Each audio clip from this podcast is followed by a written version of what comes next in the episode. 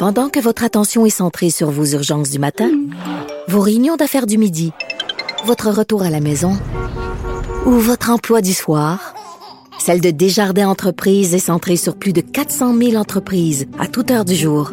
Grâce à notre connaissance des secteurs d'activité et à notre accompagnement spécialisé, nous aidons les entrepreneurs à relever chaque défi pour qu'ils puissent rester centrés sur ce qui compte, le développement de leur entreprise. Avertissement. Cette émission peut provoquer des débats et des prises de position pas comme les autres.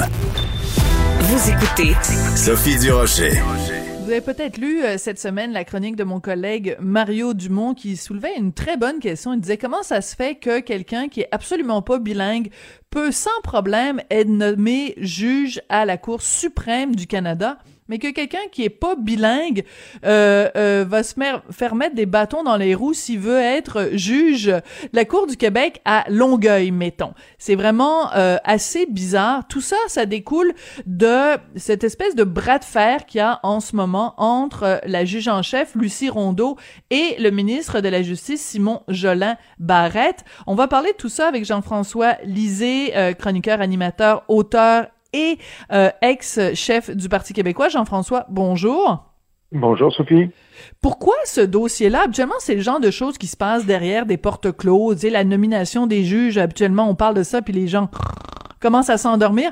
Pourquoi cette, euh, ce bras de fer entre Lucie Rondeau et Simon Jolin Barrette est si important? Ben, je me demande s'il est si important, mais en tout cas, c'est ah sûr oui? que... Euh, oui, on va voir pourquoi, mais euh, donc, on comprend que la juge Rondeau a envoyé une lettre euh, exprimant son, son, son, malaise face à la décision de, euh, du, du, ministre de la Justice de ne pas suivre sa recommandation. Hein.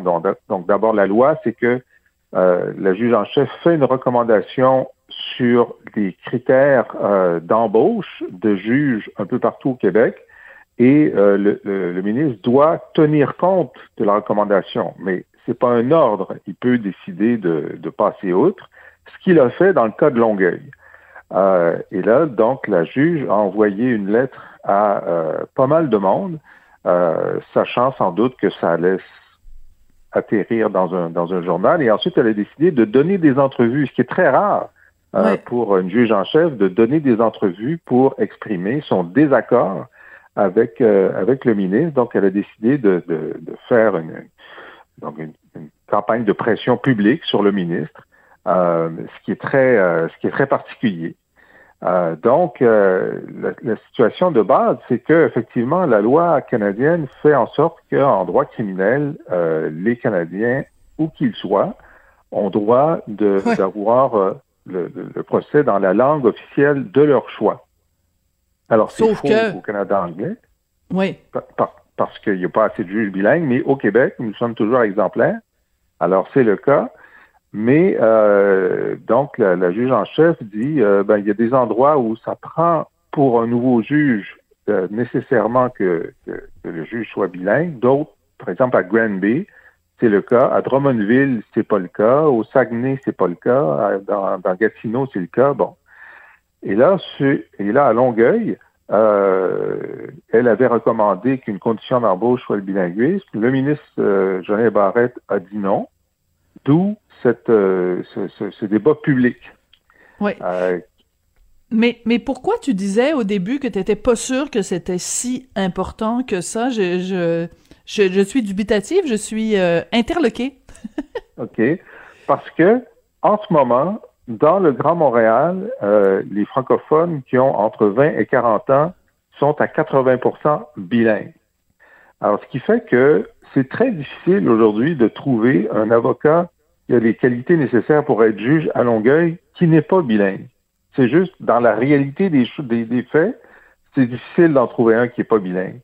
Alors, donc, on est sur un débat de principe qui n'est pas Ouais. inintéressant, mais dans les faits, lorsqu'on arrive à, la réalité des choses, ben, le taux de bilinguisme, euh, surtout des, euh, des, diplômés en droit, des avocats, est extrêmement élevé. Ouais.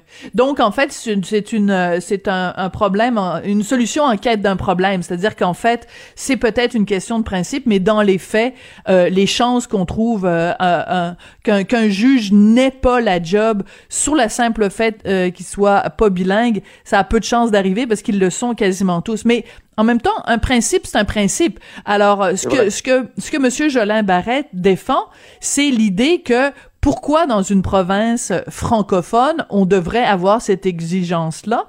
En même temps, la juge Rondeau, elle, ce qu'elle répond, c'est c'est une obligation pan-canadienne. En même temps, on peut lui répondre à la juge Rondeau, euh, oui, peut-être, mais je veux dire, si t'es euh, un, justiciable à Flin Flon au Manitoba, puis que tu veux absolument que ton procès se déroule en français et que le juge euh, connaisse toutes les subtilités de la langue en français, bonne chance, mon ami.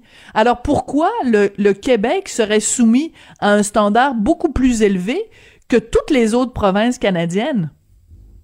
Exact. Alors, donc, au Québec et au Nouveau-Brunswick. oui, au Nouveau-Brunswick, c'est bilingue. Donc, la question se pose moins.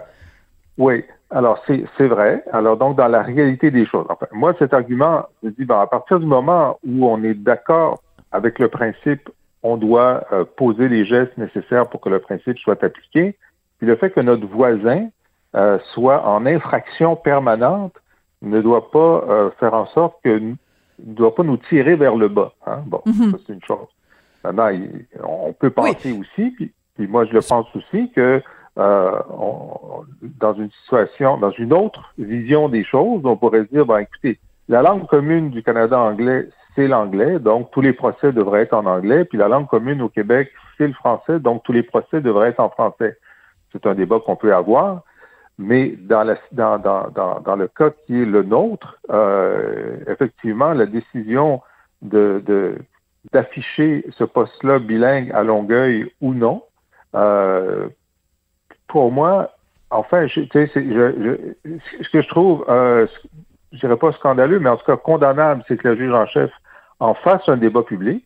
Ben euh, mais cela dit, euh, le fait est que des justiciables anglophones de Greenfield Park, par exemple, qui sont dans, dans, dans la région de, de, de, Longueuil, ont pour l'instant le droit d'avoir un procès en anglais. Ils peuvent l'avoir, et même si, disons, dans l'hypothèse où le, le, le, juge qui serait choisi pour Longueuil était, euh, était unilingue français, ben, la juge en chef devrait simplement désigner un juge de Montréal pour aller faire ce procès à Longueuil. C'est c'est légèrement plus compliqué, mais c'est faisable aussi. Oui, c'est ça, et c'est pour ça, c'est pour ça qu'on comprend pas pourquoi euh, euh, la juge Rondeau en fait, en fait un tel euh, fromage.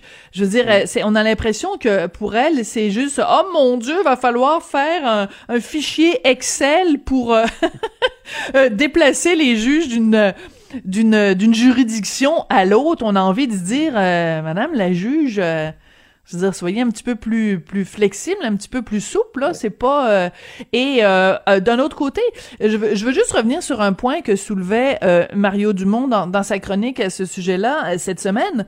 Il disait, puis c'est un, un, cheval de bataille qu'il a Mario depuis depuis plusieurs semaines, depuis plusieurs mois. C'est quel est le message qu'on envoie à des gens, à des à des néo-québécois, à des immigrants qui arrivent ici. On leur dit euh, le, le Québec est une province francophone, on est fier du français, on défend le français. Vous êtes à Montréal, le, la clause numéro un de la charte de la ville de Montréal. Montréal est une ville de langue française. Et en même temps, euh, le message qu'on leur envoie, c'est euh, ben vous voulez faire affaire avec le gouvernement, vous voulez un formulaire d'assurance maladie, vous parlez pas un mot de français, c'est pas grave, on va vous l'envoyer en anglais. Vous euh, avez besoin de vous rendre dans une cour de justice, c'est pas grave, on va trouver un juge qui parle anglais. Donc on est en train d'envoyer un message complètement contradictoire. On est en train de faire des accommodements linguistiques constants où on leur dit finalement, vous parlez pas français, c'est pas grave. Bah, moi, ma position là-dessus, c'est que c'est extrêmement difficile de faire le contrôle a posteriori. Il faut faire le contrôle a priori. C'est-à-dire le voilà. qu'il faut envoyer, c'est est-ce que vous voulez devenir un résident et éventuellement un citoyen au Québec? Ben, vous devez connaître le français avant de venir. Voilà, c'est ton cheval de bataille, ça, au PQ. Oui, c'est ben ça. Oui. absolument. Ben, même avant, oui, c'est ça. Oui. C'est que, Alors, parce oui, parce que- que, rappelle-nous, et rappelle-nous, Jean-François, je m'excuse de t'interrompre, mais je trouve que c'est extrêmement important de rappeler aux gens qui nous écoutent. Rappelle-nous, je, les, les pays qui déjà ont ça, je pense que c'est l'Allemagne, rappelle-toi, parce que, euh, rappelle-le nous, parce que je pense que tu avais déjà, évidemment, évoqué ça, des pays qui exigent, avant qu'on émigre sur leur territoire, la connaissance de la langue commune. Et on n'est pas, on, on serait pas les premiers à le faire. Ben, ce qui est extraordinaire, c'est que c'est le cas du Royaume-Uni.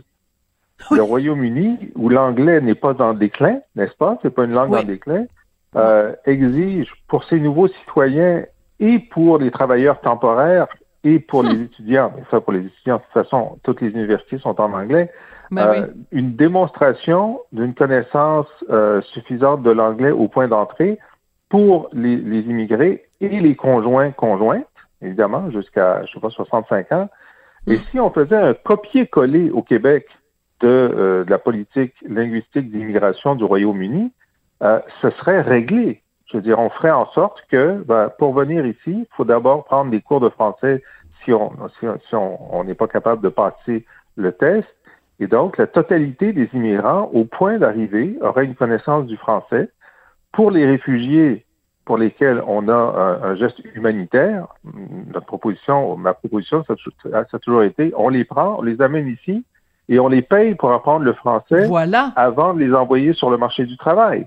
voilà. Alors, tu sais, dans, dans ce cas-là, on n'est plus en train de faire euh, de, de- du contrôle euh, post- a posteriori, puis se demander si, euh, euh, puis, puis à ces immigrants qui sont arrivés en reste en ce moment là, 50% des immigrants depuis 20 ans, chaque année, 50% des immigrants arrivent au Québec sans aucune connaissance du français, mais en ayant respecté toutes les règles. Alors, c'est pas eux qui sont en faute là. hein. non, bien sûr. Puis là, ayant respecté les règles, arrivant dans un pays dont il y a deux langues officielles, et, et pour un certain nombre d'entre eux, leur seconde langue, c'est l'anglais, ben, demande des services en anglais. Et si on décidait de ne pas leur en donner, on disait, ben, là, qu'est-ce qui vous prend? Pourquoi vous ne me l'avez pas dit avant? sais? Alors, oui. c'est ça la situation désagréable qui, qui- qui est créée par une politique d'immigration qui est imprudente, parce que là, ça, fait quand même un demi-million oui. d'immigrants non parlant français qui sont arrivés au Québec pendant les 20 dernières années.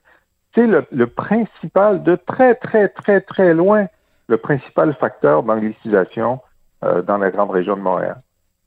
C'est absolument. Écoute, tes chiffres sont euh, irréprochables.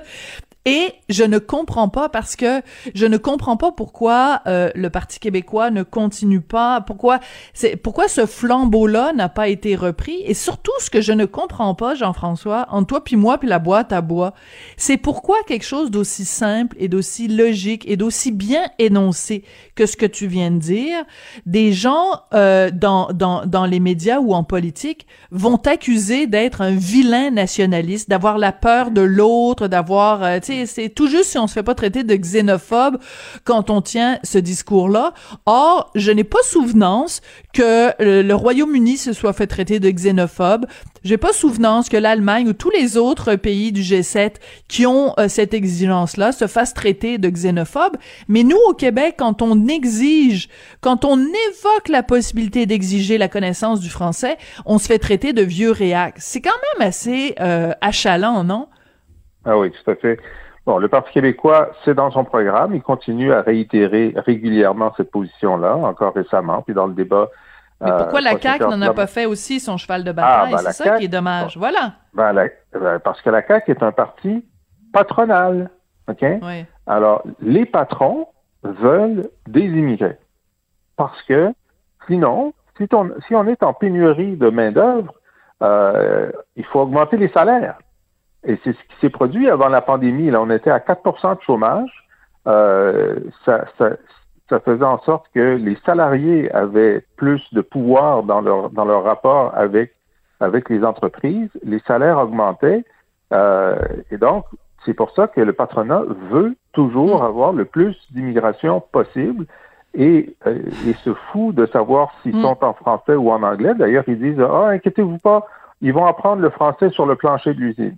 Ben oui, Monsieur ben oui, chose. Oui. Monsieur, Monsieur Legault a beaucoup de qualités, mais il est aussi pro-patronal et c'est pourquoi il, il n'appliquera jamais une politique d'immigration comme celle que je viens de dire parce qu'il aurait trop peur que ça réduise le nombre d'immigrés, ce qu'il ne veut pas, puisque ses amis du patronat ne veulent pas.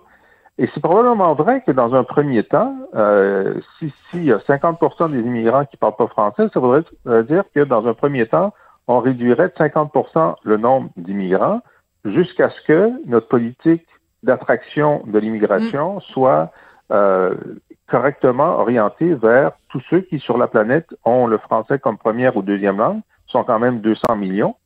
Euh, oui, ça fait un petit bassin quand même. Ça fait un petit bassin.